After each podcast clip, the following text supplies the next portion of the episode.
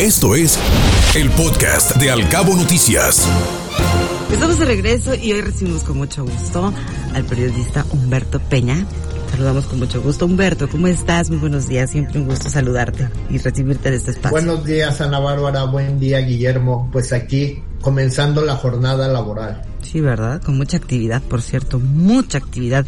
Por lo menos aquí en Los Cabos, en las recientes eh, dos horas han presentado accidentes automovilísticos y esto ha sido una constante, Humberto. Ya lo platicábamos en anteriores ocasiones que se ha vuelto caótico el tránsito vehicular y han llegado pues más patrullas de la Guardia Nacional a nuestra entidad, 29 para ser precisos, se lanzó una campaña también por parte de las autoridades, se llama No te pases, pero pues vamos a ver cómo funciona. ¿Tú qué opinas de todo esto? Mira, Ana Bárbara, yo creo que todos los esfuerzos que se hagan en, en aras de mejorar eh, la vialidad en, las dos importantes rutas de comunicación entre Cabo San Lucas y San José del Cabo, fundamentalmente por ser las ciudades más pobladas del, municipio, eh, son bienvenidas. Eh, no hay esfuerzo que sea mínimo si esto es para bien de los ciudadanos indudablemente que el hecho de estas nuevas patrullas de la Guardia Nacional eh, implicarán que al menos en, el tramo San José San Lucas por, por la libre, eh, pues los automovilistas van a tener que reducir sí o sí la velocidad, porque ahí prácticamente muchos de ellos la agarran como supercarretera y, y rebasan los límites eh, establecidos por la ley en materia de velocidad. Entonces yo creo que, que esto de entrada es muy positivo porque la gente va a tener que, cumplir con el reglamento en cuanto a, a, a la velocidad que establece el, el, lineamiento en ese tipo de carreteras. Eh, ciertamente esto no, hay que ser honestos, no va a mejorar de ninguna manera el gran flujo vehicular que día a día se está viviendo en los cabos eh, el número de vehículos que se trasladan de un sitio a otro seguirá siendo el mismo, simple y sencillamente que la velocidad se va a reducir. Seguramente habrá inconformidades en los próximos días, eso es lo, eso es lo que vamos a, oír eh, respecto a las multas que se empiecen a aplicar, pero bueno, eh, si queremos preservar la vida, dejar de, de tener más gente lesionada, entonces pues tenemos que ser respetuosos de los ordenamientos que, y disposiciones que marca la ley en la materia. Entonces creo que de entrada, Ana Bárbara, yo lo veo como muy positivo este hecho y ojalá pronto se empiecen a ver los resultados. Claro, es, un paliativo importante, sin duda alguna, pero no resuelve el tema de fondo, Humberto, porque pues cada vez somos más automovilistas, cada vez hay más personas habitando este lugar y se vuelve francamente caótico, sobre todo en algunos momentos del día, pero parece ser que el devenir de los días, pues también se vuelven, las horas pico son casi 24 horas al día, justamente. Exacto, eh, yo creo que, que los automovilistas tenemos que ser muy respetuosos, Ana Bárbara, porque bien lo planteaban varias autoridades. No solamente es el hecho de que, de que los, las rutas estén bien trazadas, que nos delimiten en cuanto a la velocidad, sino también los conductores tenemos que asumir la responsabilidad que nos corresponde y, cumplir con esos lineamientos. Si todos hacemos lo que debemos hacer, sin duda alguna se mejorará en, en poco, pero se mejorará esta situación que, que ya verdaderamente es un caos. Eh, ¿Por qué estamos tocando tanto el tema, Ana Bárbara? Estamos tocando tanto el tema, o sea, no es, cierto que no es reciente ni es de dos semanas o tres semanas. Lo que pasa es que conforme han pasado los días, esta situación se ha recrudecido, eh, los índices de accidentes se han incrementado de, de manera muy, muy notable y las autoridades tienen que tomar cartas en el asunto porque esta situación no puede seguir como está. Deben, deben de tomarse paliativos a lo mejor este es uno de ellos, que sin duda no va a resolver el problema de fondo, pero bueno, que se vea la intención siempre es bien recibido y yo creo que este es un primer paso de manera positiva.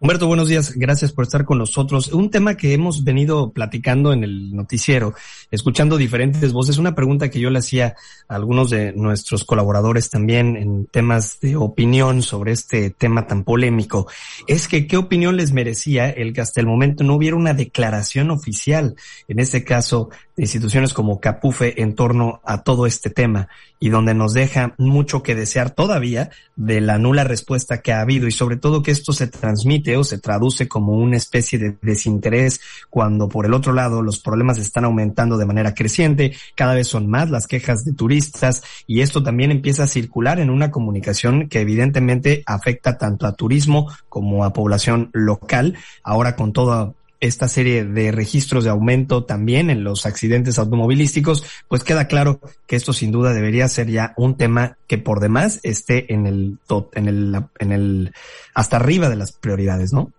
Eh, yo creo, eh, Guillermo, que eh, esta parte del, del, de los libramientos, pues es, es la otra ruta. Y para eso, yo creo que la declaración que dio recientemente el gobernador Víctor Castro es muy enfática y pone ahora sí el punto sobre la I.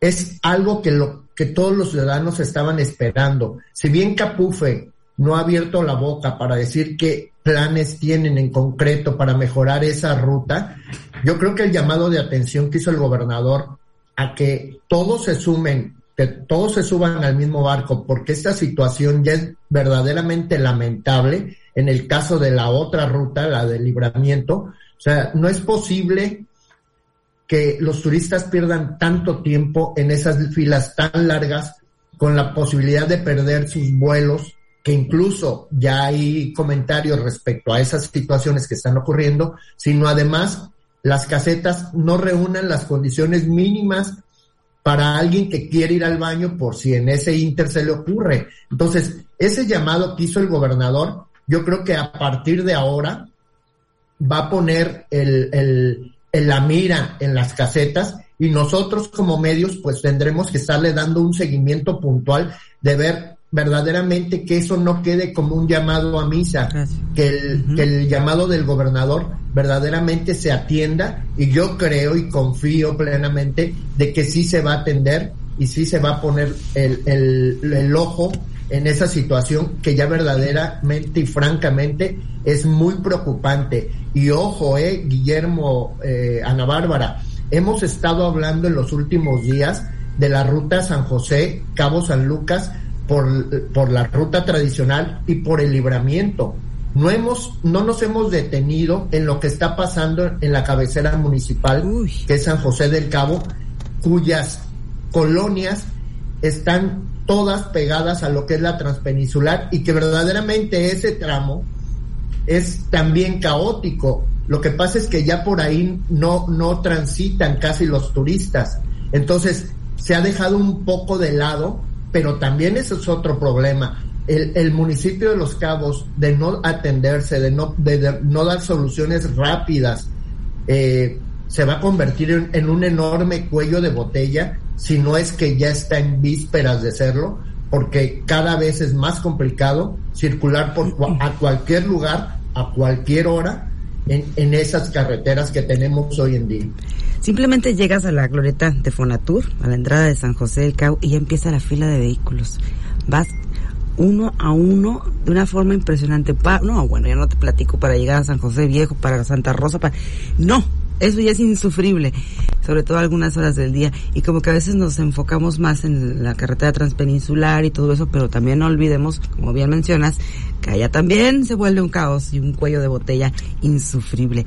Humberto, un gusto como siempre escucharte. ¿Tienes alguna precisión más que hacernos?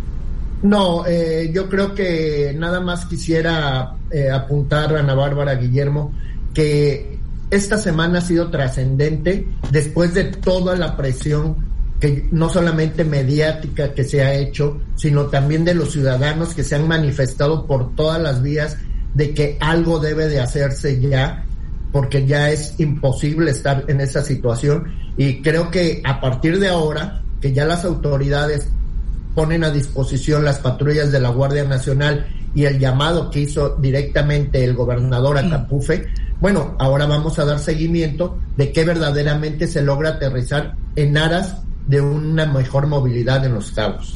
Que te vaya muy bien, Humberto, como siempre. Gracias, un gusto escuchar. Muchas gracias y buen día. Igual. Gracias, Humberto. Buenos días. Muy buenos días. Humberto Peña, periodista. Escuche Al Cabo Noticias de 7 a 9 de la mañana con la información más importante de los cabos, México y el mundo por Cabo Mil Radio 96.3. Siempre contigo.